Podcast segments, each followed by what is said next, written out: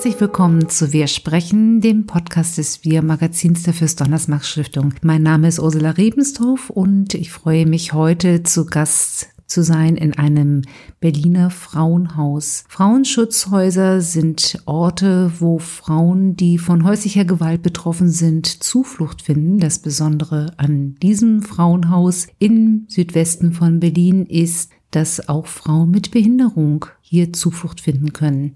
Seit Sommer letzten Jahres, also 2021, hat dieses Frauenhaus geöffnet und bietet auch diversen Frauen mit Behinderung Zuflucht und Schutz wie so ein Zusammenleben, so ein inklusiver Alltag in einer gemischten Gruppe von Frauen mit Behinderung und ohne Behinderung in einem Frauenhaus aussehen kann, ob Frauen mit Behinderung über noch ganz andere Probleme reden, wenn sie von Gewalterfahrung betroffen sind. Das wollen wir heute mit der Leiterin Frau Sema Tuhan-Cetlin von dem Frauenhaus besprechen. Also erstmal sage ich Hallo, schön, dass wir heute nochmal vorbeikommen konnten. Ja, hallo auch unsererseits, herzlich willkommen. Dankeschön. Allgemein spricht man immer von einem Frauenhaus. Wie heißt das eigentlich konkret? Ist das wirklich, ist es ein Frauenschutzhaus oder reden Sie auch selber unter den Kolleginnen untereinander auch von einem Frauenhaus? Wir reden eigentlich immer über ein Frauenhaus. Ein Frauenhaus. Genau, ne? Frauenhäuser, Schutzhäuser kann man eigentlich auch dazu sagen, genau. Genau. Ähm, dieses Frauenschutzhaus ist ja eingebettet, ähm, Sie sind hier die Leiterin, aber dahinter steht ein Verein und der hat einen ganz langen Titel. Ich lese ihn aber trotzdem noch einmal vor. Das ist nämlich äh, Interkulturelle Initiative Schutz, Beratung und Öffentlichkeitsarbeit für misshandelte Frauen, ihre Kinder e.V. Und dieser Verein, der betreibt unter anderem dieses Frauenhaus. Habe ich das richtig verstanden? Genau, genau. Wir haben neben den zwei Frauenhäusern, also mittlerweile betreiben wir zwei ja. äh, Frauenhäuser ein Frauenhaus an zwei Standorten, besser gesagt. Wir haben daneben eben noch ein Projekt Casamir mit Trägerwohnungen und äh, die Fachberatungsstelle. Wie lange gibt es das Haus jetzt, wo wir heute sind? Wir haben geöffnet seit Juni letzten Jahres, 2021. Genau, sind wir ganz frisch hier eingezogen. Mhm. Wie kam es zu dieser Überlegung, dieses Frauenhaus durchaus auf Belange mit für Frauen mit Behinderung auszurichten? Also, dass Sie da irgendwo auch gucken, wo kann man eine barrierefreie Grundausstattung machen, dass man auch Frauen mit Behinderung auch eine Rückzugs- und eine Schutzmöglichkeit in einem Frauenhaus anbietet. Wie kam es dazu? Also ich habe ich hab ja ziemlich lange in dem alten Frauenhaus gearbeitet, was ja immer noch existiert. Das ist eins der kleinsten Frauenhäuser in Berlin gewesen ziemlich enge Verhältnisse und wir hatten immer den Wunsch, doch äh, uns zu vergrößern und haben irgendwann dann entschlossen, uns auf die Suche nach einem neuen Haus zu machen, beziehungsweise vielleicht das andere auszubauen. Und wenn wir das schon tun, haben wir uns gedacht, es eventuell barrierefrei zu machen. So kam eins nach dem anderen, muss man sagen. Und dann wurde dieses Objekt gefunden, wurde so ausgebaut und es glücklicherweise das erste barrierefreie Frauenhaus. Weil den Bedarf, den haben wir ja schon lange wahrgenommen, gesehen. In allen der Frauenhäuser gibt es ja auch schon immer die Anfrage, nur sind die meisten Häuser nie so ausgestattet gewesen dass wir auch Frauen mit Behinderung aufnehmen konnten. Was ist denn dann, bis dieses Haus im Sommer letzten Jahres gestartet ist, was ist denn mit diesen Frauen denn dann geschehen? Also wenn letztendlich dieser Bedarf oder eine Anfrage an sie gerichtet wurde, sie sagten, würden wir gerne machen, aber geht nicht wegen Treppen zum Beispiel. Was, wo konnten dann diese Frauen sich hinwenden? Weil ich meine, wenn sie das Einzige auch sind, ja. ähm, das ist großartig. Dazu das Angebot reicht, da kommen wir gleich dazu. Aber was ist bis Sommer letzten Jahres mit diesen Frauen? Wo konnten die ja. dann eigentlich hin? Ja, das ist so die Frage. Ne? Also wir hatten natürlich immer wieder Anfragen von Frauen äh, mit äh, unterschiedlichen Behinderungen und da, wo es möglich war, wurden sie ja auch aufgenommen. Das heißt, Frauen mit Gehbehinderung, äh, Gehörlose, äh, blinde Frauen.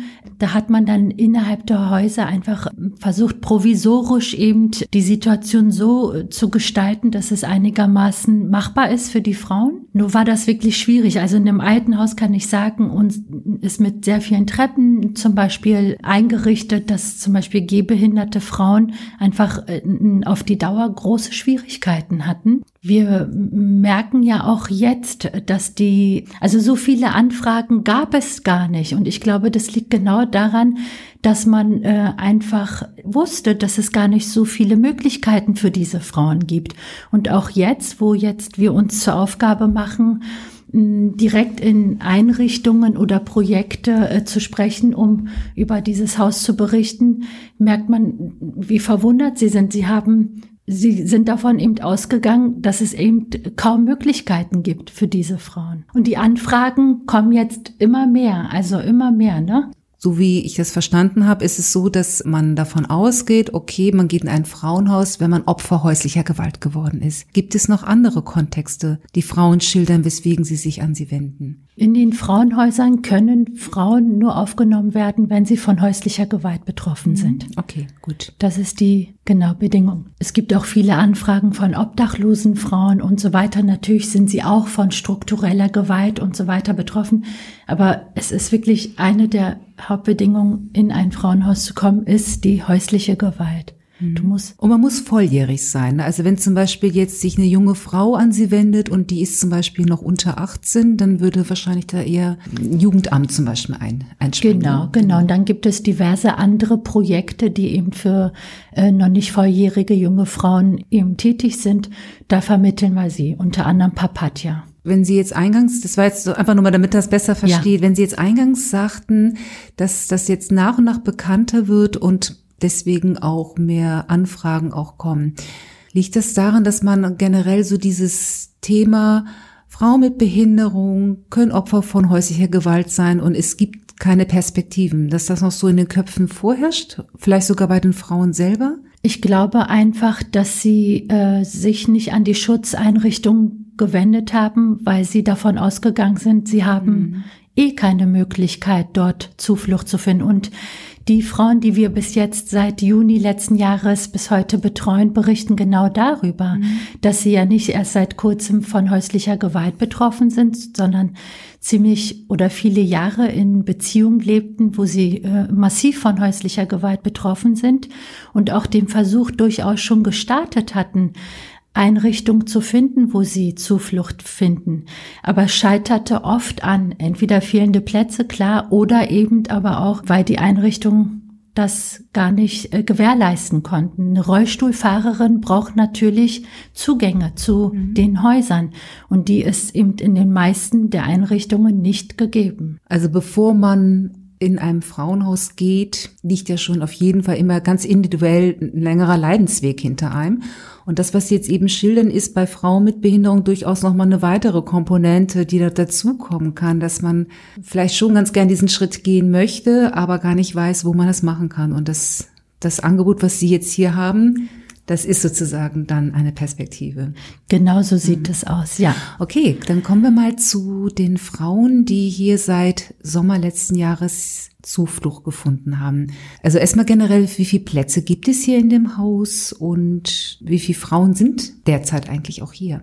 Also unser Haus verfügt über 40 Plätze für Frauen mit Kindern. Wir verfügen eben über sechs barrierefreie Zimmer und äh, sind auf drei Etagen aufgeteilt. Hier haben die Frauen die Möglichkeit, eben in eigene Zimmer, aber auch Frauen mit Kindern, genau. Wie viele Frauen leben hier derzeit? Also mit und ohne Behinderung? Also wie viele Frauen sind generell ja. jetzt hier gerade in einer wir sind, Wir sind voll belegt. Also voll wir waren belegt. ziemlich schnell voll belegt. Okay. Und man muss einfach sagen, dass es spiegelt so die Gesamtsituation ja. wieder. Die meisten, also die Frauenhäuser sind permanent voll belegt. Und es sind momentan auch Frauen mit Behinderung oder auch jetzt in den letzten Monaten haben auch Frauen mit Behinderung hier Zuflucht gefunden. Alle sechs äh, Zimmer sind be genau belegt mit Frauen mit Behinderung. Wir haben momentan Frauen, mit, die in Rollstuhl sitzen. Wir haben blinde Frauen hier. Wir haben eine Frau, mit, äh, eine blinde Frau mit einem Therapiehund. Mhm. Das äh, sind Erfahrungen, die auch jetzt für uns ganz ja. neu sind. Genau, gehörlose Frauen hatten wir schon aufgenommen ja, wenn man das mal so im Einzelnen durchgeht, also generell versuche mir vorzustellen, auch das ist ja so eine Art Wohngemeinschaft. Jeder lebt zwar für sich, aber man lebt ja auf, also jetzt in gemeinsamen vier Wänden. Und es ist ja eine, durchaus eine Form von inklusives Wohnen. Also wie reagieren die Frauen so um, aufeinander? Also wenn zum Beispiel auch sichtbare oder auch spürbare Behinderung ja auch den Alltag auch mitbestimmen. Wenn man, was weiß ich, zum Beispiel gemeinsam in der Küche ist und jemanden anspricht und dann, ach ja, das ist ja die Frau, die zum Beispiel nicht hören kann. Genau, hier leben Frauen äh, zwar in ihren eigenen Zimmern, aber äh, haben durch die gemeinsamen Küchen und Bäder und Aufenthaltsräume, die sie gemeinsam nutzen, natürlich immer Orte, wo sie sich begegnen und auf Situationen auch zukommen, die sie vorher ja nicht gelebt haben. Wir erleben das jetzt bei der Frau mit dem Therapiehund, dass natürlich für einige Frauen das eine große Herausforderung ist, weil sie so eine Situation eben äh, nicht vorher gelebt haben. Klar, gleichzeitig auch das Leben mit einem Hund stellt für einige auch eine große Herausforderung dar, aber auch mitzubekommen, wie eine blinde Frau mit der Hilfe eines Therapiehundes lebt. Mhm. Das ist spannend für die meisten und sie berichten eben, dass sie Begegnungen haben und Gespräche, die sie sonst draußen eigentlich nie geführt hätten. Und ich muss ehrlich sagen, auch für uns Mitarbeiterinnen sind das ja auch ganz wertvolle neue Erfahrungen. Ich arbeite schon seit 13 Jahren in einem Frauenhaus und wir haben natürlich immer wieder Frauen mit Behinderung gehabt und die unterschiedlichen Formen von Behinderung und die beste Erfahrung ist direkt mit den Frauen äh, selbst, ne, die dann berichten, was sie brauchen, was gut ist, was fehlt und genau. Ganz spannend. Wenn ich mir das versuche vorzustellen, normalerweise sind hier Haustiere ja wahrscheinlich nicht gerne gesehen, ne? Es ist äh, in Berlin sogar so, dass alle Frauenhäuser keine äh, Haustiere aufnimmt. Ja. Wir haben zwar immer gemerkt, dass äh, es eine große Lücke auch darstellt, weil natürlich für einige dieser Menschen sind Haustiere von großer Bedeutung. Einige dieser Frauen entscheiden sich auch gegen eine, äh, gegen eine Schutzeinrichtung, weil sie ihr ihr Tier dann anderswertig eben unterbringen müssen. Ja, oder zurücklassen müssen genau. und dann Sorge haben, dass genau. man sich darum nicht kümmert. Genau. Somit ist das natürlich, es ist auch eine große Herausforderung in einer Bedarfsgemeinschaft, ja, weil auch jetzt wir merken, jeder hat eine unterschiedliche Auffassung, Erfahrung, Erlebnisse äh, mit Tieren wir haben hier auch eine gewisse Vorarbeit leisten müssen, erstmal mitzuteilen, dass jetzt hier eine Bewohnerin mit einem Therapiehund kommt. Die meisten wissen das ja gar nicht. Was ist ein Therapiehund? Wie werden diese Tiere ausgebildet? Und sind auch immer noch in diesem Prozess, dass wir sozusagen hier in dem Fall mit Kindern eine Zusammenführung Hund, Kind zusammenkriegen. Das äh, bedarf einfach alles auch so äh, eine Vorarbeit, ne? Wir versuchen dann die, die Betroffenen einfach mit einzubeziehen, weil das ist immer die beste Art, eben Menschen zusammenkommen zu lassen, ne? Aber wie Sie eben jetzt auch schon gesagt haben, weil man ja auch vorher nicht genau weiß, wer hier kommt und hier eine, eine Weile auch lebt, muss man sich da wahrscheinlich immer sehr spontan oder immer wieder aufs Neue auf das Zusammenleben ganz, ganz unterschiedlicher Frauen, unterschiedlicher Bedürfnisse dann auch einstellen dann auch. Ne? Ja, ja. Das, genau, das ist der Schwerpunkt dieser Arbeit, immer flexibel zu sein, immer zu gucken, wie die neue Konstellation ist, welche neue Dynamik dadurch entsteht und da eben einfach zu gucken, genau, was bedarf es da, was müssen wir eben tun, dass sich eben alle auch wohlfühlen. Ne? Mhm. In der Reportage, da habe ich zum Beispiel auch noch Vorgespräch mit meinen Kollegen entnommen bei der Frau, die mit Sehbehinderung hier wohnt, dass es da auch durchaus Probleme gab, weil sie ja einfach das Haus, dessen Adresse ja geheim ist, haben wir hier auch eingangs auch gar nicht gesagt, wo ja. das auch ist in Berlin, dass sie es alleine ja auch gar nicht hierher findet und jemanden braucht, der dann sie hier fährt oder herbringt. Genau. Wie sind Sie damit umgegangen? Weil ja. das ist ja schwierig. Ne? Ja das sind auch so neue Erfahrungen. Ne? Ich meine, man muss immer denken, die Schutzeinrichtungen sind wirklich anonym und der Zugang zu diesen Einrichtungen soll möglichst wirklich nur von den betroffenen Personen sein und von den Mitarbeiterinnen. Und und jetzt entstehen durch die Aufnahmen von Frauen mit Behinderung natürlich auch neue Situationen. Das heißt, nicht nur die sehbehinderte Frau, sondern auch Frauen mit Rollstuhlen haben, bringen manchmal Assistentinnen mit, ja. haben nochmal äh, Pflegekräfte, die sie unterstützen. Da mussten wir uns öffnen. Da mussten wir uns überlegen, wie trotz die Anonymität gewährleistet werden kann, aber natürlich dieser Menschenzugang in unser Haus brauchen, weil sie ebenfalls mit diesen Frauen arbeiten. Mhm. Wie kann man sich das praktisch vorstellen? Also ich meine, ich kann mir so vorstellen, wer tagtäglich viele Situationen neu lösen muss und auch viel mit Menschenarbeit kennt, hat einfach auch einen gewissen Blick auch für bestimmte Situationen, auch für bestimmte Menschen. Aber Pflegekräfte, darunter sind jetzt zum Beispiel auch vielleicht auch Männer und man kennt die Leute auch nicht. Muss man dann polizeiliches Führungszeugnis zeigen oder mhm. Wie schätzen Sie selber ein? Diese Balance, die Assistenz muss gewährleistet werden, ist eine vertraute Assistenzperson für eine der Frauen, die hier wohnen und andererseits müssen Sie ja auch für das ganze Haus ja auch eine Schutzsorge tragen. Genau. Ganz wichtig ist, dass alle Pflegepersonal und Menschen, die sozusagen eine unterstützende Funktion haben, weiblich sein müssen, ja, wenn sie okay. Zugang in unser Haus mhm. haben. Und das kann man immer ganz, ganz gut mit den Projekten besprechen. Das klappt oder das hat bis jetzt in der Regel sehr gut geklappt. Wir führen Vorgespräche, ganz wichtig. Nochmal das Thema einfach auf die, auf das, auf unser Thema zu sensibilisieren, was es bedeutet, eine anonyme Adresse zu haben, wie wichtig es ist. Sie müssen eine Schweigepflichtsentbindung unterschreiben. Ansonsten, wenn Sie jetzt so rückblicken jetzt auf die, auf das letzte halbe Jahr, gibt es so auch noch andere Sachen, wo Sie sagen, das hatte ich vorher gar nicht gewusst und erst durch das, durch die Zusammenarbeit und das Leben der Frauen hier im Haus habe ich überhaupt erst eine Erfahrung gebracht, was es bedeutet und heißt, zum Beispiel mit Behinderung auch zu leben. Ich muss Ihnen ganz ehrlich gestehen, also es hat sich durch die Arbeit mit den Frauen wirklich für mich nochmal eine neue Welt aufgemacht. Ich bin, wie gesagt, seit 13 Jahren in dem Bereich und Natürlich haben wir immer wieder mal, aber es ist jetzt doch noch mal anders. Also jetzt sind die Frauen hier, jetzt berichten sie über ihr Leben, jetzt berichten sie über die Schwierigkeiten, die sie unabhängig jetzt nur eine Schutzeinrichtung alltäglich erleben. Sie sagen, sagen sie auch jetzt ganz klar, sie leben jetzt auch in einer Schutzeinrichtung, was barrierefrei ist, was toll ist, aber alles andere ist trotzdem nicht barrierefrei.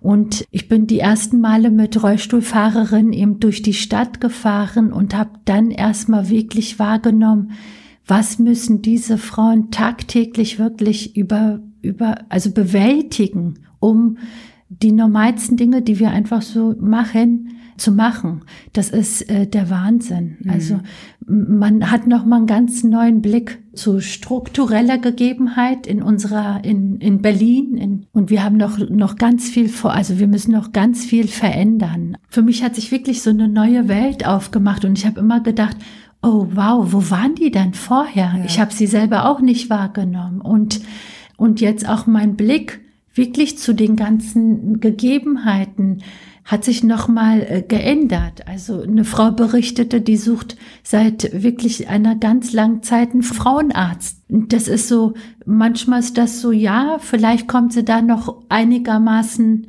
hin, an, nach oben, aber auch die Gegebenheiten bei einem Frauenhaus für die Untersuchung sind gar nicht gegeben. Ja.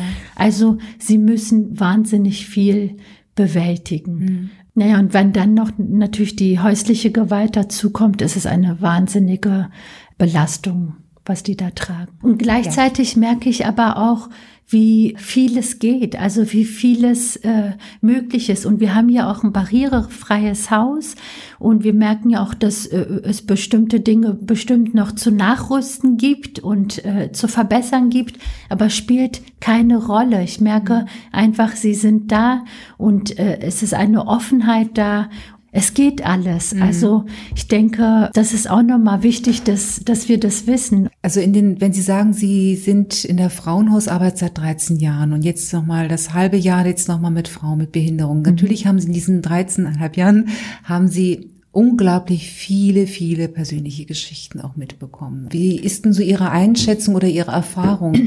Gibt es sehr viele Parallelen oder gibt es dann doch noch mal was anderes, wenn Frauen mit Behinderung von ihrer Geschichte erzählen, wenn sie hier ankommen? Ich glaube, es gibt natürlich einen Unterschied. Also wenn eine Frau berichtet, Frauen mit Behinderung sind ja auch noch mal anders angewiesen, noch mal anders in der Abhängigkeit. Also eine Frau, die im Rollstuhl sitzt, äh, wo viele Jahre der Assistent ihr Ehemann war, der die körperliche Abhängigkeit auf eine äh, wirklich bestialische Art ausgenutzt hat, ist das natürlich ein Riesenunterschied zu einer Frau, die ebenfalls Gewalt betroffen ist und äh, aber keine körperliche Einschränkung hat. Mhm. Das Ausgeliefertsein und natürlich auch das vielleicht das Wissen oder die Unsicherheit, ja wohin mit mir? Also mhm. noch viel stärker wahrscheinlich als wie gesagt, wenn man das Gefühl hat, aber da gibt es ja auch keine entsprechenden Hilfsorte für mich. Sie machen ja hier auch ganz viele Beratungstätigkeit und das wird sich ja wahrscheinlich schon noch ein bisschen unterscheiden, wenn Sie eine Frau, die zum Beispiel um, Rollstuhlnutzerin ist, beraten, wo sie dann nachher hin also hin kann und also sie braucht ja eine Wohnung, die barrierefrei ist oder einen genau, genau. Betreuungsplatz etc. Ja. Und ja. da sind ja teilweise auch ganz andere Anträge auch notwendig, andere Gelder sind ja. da vielleicht irgendwo auch noch anzufragen auch. Das ist ja beratungstechnisch muss man da ja ganz schnell nochmal andere Kompetenzen noch genau, dann kommen. Genau. Das haben Sie dann gemacht dann alles, ne? Oder? Äh, äh, wir, wir, haben das vorher schon versucht mhm. äh, anzugehen und äh, haben da auch schon einige Fortbildungen gemacht und sind natürlich jetzt auch mittendrin und das Beste ist einfach, äh, das gemeinsam mit der Frau einfach zu starten. Ja, es sind andere äh, Anträge, andere Einrichtungen, wo wir was beantragen müssen. Die Eingliederungshilfe ist, hat, hatten wir vorher ehrlich gesagt ganz wenig äh, mit zu tun. Aber im, im Machen sammeln wir Erfahrung und äh, lernen jeden Tag hinzu. Ganz wichtig sind natürlich auch, die meisten Frauen können ja eigentlich gut berichten, ne, wo sie was wie beantragen und gemeinsam fangen wir an, genau starten und Genau. Wie lange kann eine Frau hier maximal bleiben? Weil das ist ja auch teilweise auch davon abhängig, wo sie dann auch was, also eine Nachfolge bleibe dann auch findet. Ne? Und äh, Wohnungsmarkt ist angespannt, barrierefreie Wohnungen sowieso oder auch irgendwelche Betreuungsplätze. Gibt es dann irgendwo auch mal eine Frist, wo man sagt, jetzt, jetzt geht's nicht mehr? Äh, die Aufenthaltsdauer bei jeder Frau ist eine andere. Mhm. Und äh, wir merken natürlich auch Frauen, bei Frauen mit Behinderung ist das nochmal besonders schwierig, weil wir da barrierefreie Wohnungen brauchen, die es wirklich noch knapper gibt, als der Wohnungsmarkt sowieso momentan ja. hergibt. Mhm. Genau. So wie ich Sie verstanden habe, gibt es jetzt auch nicht also ein Tag X, wo jemand ausziehen muss, sondern es, es muss schon sichergestellt sein, dass es auch ein gut geebneter Übergang auch dann ja. ist. Dann, ne? Also es ist wirklich wichtig, wenn die Frauen hier ankommen, dass sie die erste Zeit zur Stabilisierung benötigen, äh, wir die gewährleisten. Äh, wir versuchen sie an verschiedenen Dingen anzubinden. Manche Frauen brauchen erstmal eine Therapie, um sich zu stabilisieren. Es muss auch nicht immer die eigene Wohnung am Ende sein. Genau darum geht's ja auch, dass mhm. man während des Aufenthaltes gemeinsam einfach erarbeitet, was brauche ich jetzt für die Zukunft? Ist es die eigene Wohnung? Ist es doch eine WG, wo ich doch mit anderen Menschen zusammenleben möchte? Ist es was Therapeutisches? Ist es was Betreutes? Und je nachdem, ne, das ist immer unterschiedlich und und unsere Aufgabe mit der Betroffenen ist genau die, das herauszufinden, was die Frau für sich und für möglich ihre Kinder braucht. Und äh, da dann einfach zu gucken, welche Möglichkeiten haben wir da in Berlin und die dann anzugehen. Mhm. Und die ist genau, wie Sie sagten, aufgrund der Wohnungsmarktsituation sowieso sehr, sehr angespannt und dadurch verlängert sich meistens auch der Aufenthalt, der eigentlich nicht immer so äh, nötig ist. Sie hatten eingangs ja erwähnt, dass Sie sechs Plätze, also wirklich barrierefreie Plätze haben. Die sind auch komplett belegt, dass es sich mehr, mehr rumspricht, dass es überhaupt so ein Angebot gibt. Und ja, jetzt zum Schluss können Sie sich ja vielleicht mal irgendwie, können Sie einen Wunsch formulieren? Also wo sehen Sie, sage ich jetzt mal, für dieses Jahr oder auch für nächstes Jahr wirklich ganz, ganz dringende Aufgaben, die eigentlich angegangen werden müssten? Also auch von Berliner Senatsseite zum Beispiel auch. Mhm. Ich glaube, was deutlich wird, ist eben, wir brauchen nicht nur die sechs barrierefreien Plätze, sondern wir brauchen mehr solcher Plätze und nicht nur in den Schutzeinrichtungen, sondern es gibt ja darüber hinaus in den Zufluchtswohnungen, in anderen Wohnmöglichkeiten, die barrierefrei gemacht werden müssen. Wir brauchen Ansprechpartner in den unterschiedlichen, finde ich, Bereichen, um effektiver, um schneller für die Frauen was zu erreichen, sei es in, jetzt in der Eingliederungshilfe, in den Maßnahmen, in den Hilfesystemen, auch in der Jugendhilfe. Da wünsche ich mir, dass wir engere Vernetzung miteinander haben, um sozusagen für den Einzelnen gezielter und ja, intensiver was erreichen zu mhm. können. Wir müssen auf jeden Fall deutlich wird, wirklich alles, was noch kommt und alles, was besteht, wo es die Möglichkeit gibt, die auch barrierefrei zu machen. Wünschen wir Ihnen ganz, ganz viel Erfolg mit diesem Vorhaben. Ja, vielen, vielen Dank. Schön, dass wir heute hier sein konnten und nochmal über dieses tolle Projekt ein bisschen so einen Einblick so auch hinter die Kulissen zu bekommen. Dankeschön. Danke Ihnen. Das war Wir sprechen. Wir freuen uns immer über Ihre Kommentare und natürlich auch über Likes und Sie können diesen Kanal auch abonnieren. Bleiben Sie uns treu, haben Sie eine gute Zeit und schalten Sie wieder ein in zwei Wochen, wenn es heißt Wir sprechen.